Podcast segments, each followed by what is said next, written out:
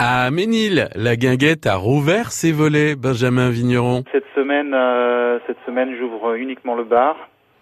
Et à partir de la semaine prochaine, on commencera la restauration. Euh, donc une semaine pour euh, se remettre en place, euh, réaménager l'intérieur et l'extérieur et, et faire euh, surtout les, euh, le, le, le plein des frigos. Il y, a un- il y a quelque chose qui change en fait par rapport à l'année dernière? Alors j'augmente un petit peu la capacité de, de l'extérieur et j'ai investi dans, dans pas mal de matériel cet hiver pour, euh, pour travailler encore euh, plus rapidement et proposer un petit peu plus de, de produits, des produits à la carte. Vous restez dans une carte avec des, des produits frais, j'imagine? Uniquement du produit frais et quelques produits locaux.